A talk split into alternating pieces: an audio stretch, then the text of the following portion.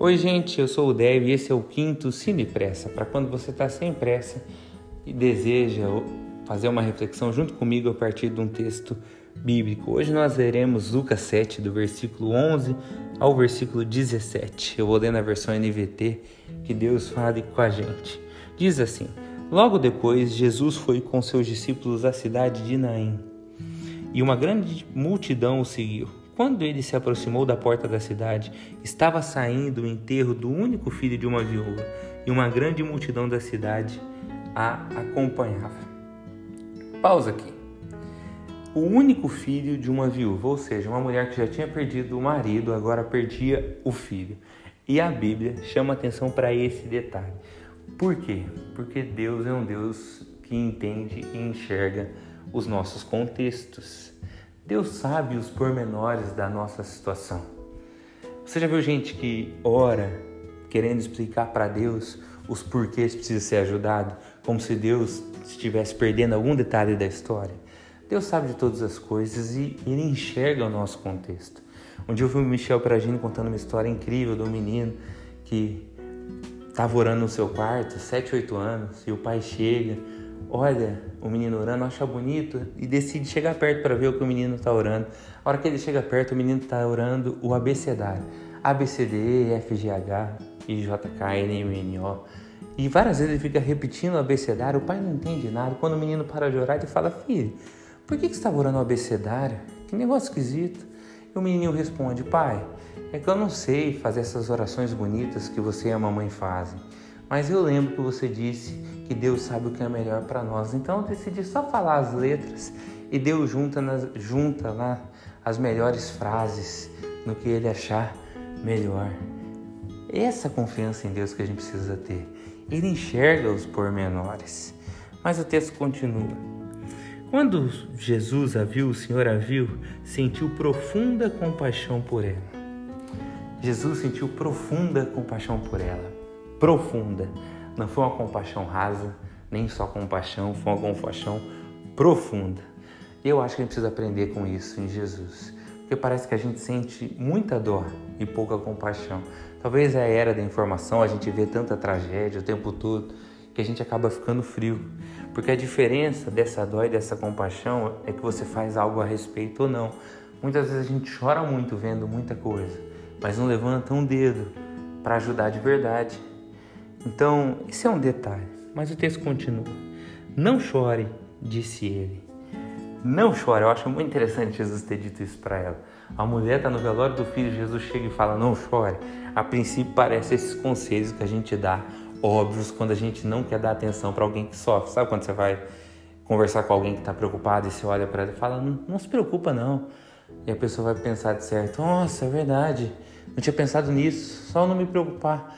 É claro que não. Não é esse tipo de conselho óbvio que Deus está fazendo aqui, que Jesus está falando.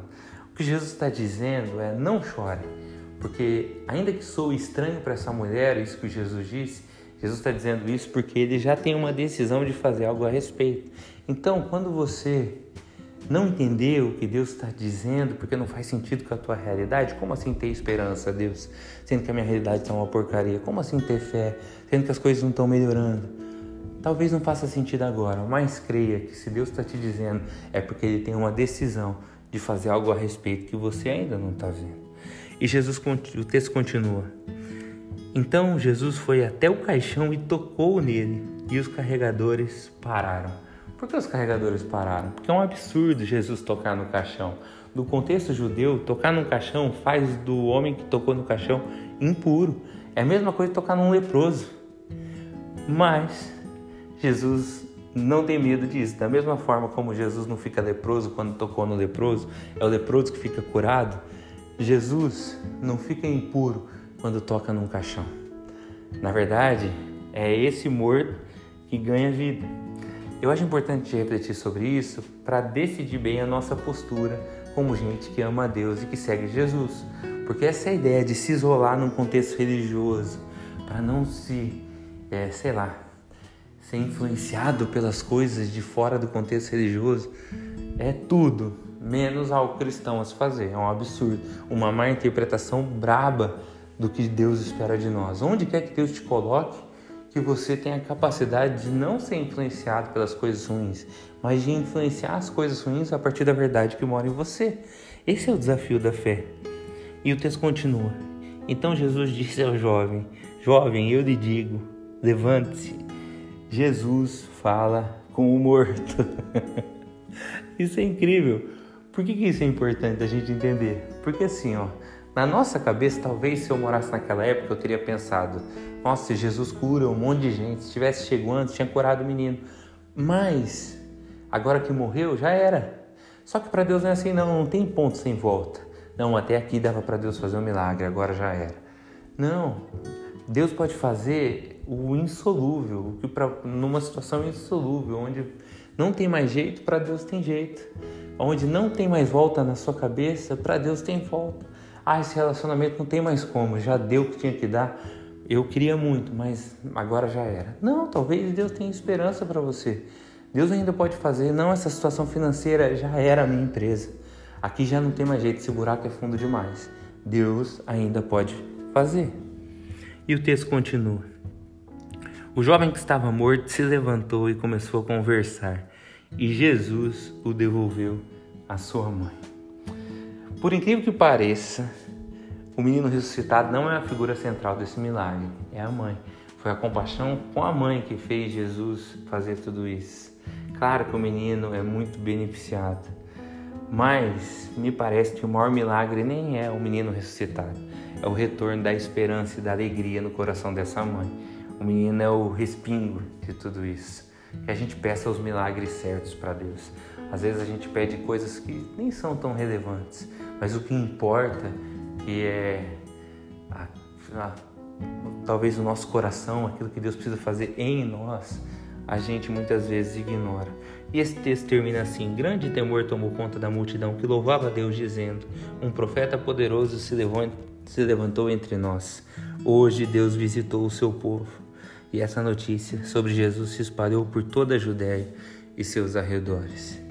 Eu acho bonito que o povo fala: Deus visitou o seu povo, e não Deus visitou essa mulher e o seu filho só. Porque o milagre de Deus no meio deles, por mais que tenha sido sobre essa família, é bênção para todo mundo, porque é uma manifestação do amor de Deus visível a todos que estão ali. E o desafio é que a gente se alegre com os milagres dos outros. Às vezes a gente se sente mal pensando, nossa, Deus ajudou ele, por que não me ajuda? Por que, que Deus faz um milagre nele e não na, na minha vida? Mas a verdade é que o que Jesus está ensinando para nós aqui, o que Deus está ensinando para nós aqui, é que o milagre do outro é também um presente para nós. Onde a gente pode olhar o milagre do outro e ter um pouco mais de fé, e entender o amor desse Deus e continuar crendo e esperando se Deus fez lá, Ele é poderoso para fazer aqui e no tempo certo Ele há de resolver a situação de todos nós de uma forma ou de outra, Deus jamais nos abandona. Vamos orar rapidinho. Deus, obrigado por essa história. Nos ajuda, Deus, a refletir sobre ela e a entender tantas lições. Que o Senhor coloque em nós, Senhor, esse, essa confiança de que o Senhor sabe o nosso contexto. Que o Senhor coloque em nós compaixão pelas outras pessoas. Que o Senhor nos ajude a influenciar, sem medo de ser influenciado, mas vivendo junto do Senhor que o Senhor faça os milagres na vida de quem está ouvindo agora e nem crê mais no milagre porque acha que já está num ponto sem volta. Que o Senhor mostre que não existe isso e que os milagres mais importantes, que são os do nosso coração, do que o Senhor quer tratar em nós, sejam feitos. Deus, por favor, nos ajuda, fala com a gente a cada dia e nos ajuda a crescer na graça do Senhor, crendo no Senhor e te amando cada dia mais. Deus, em nome de Jesus, amém.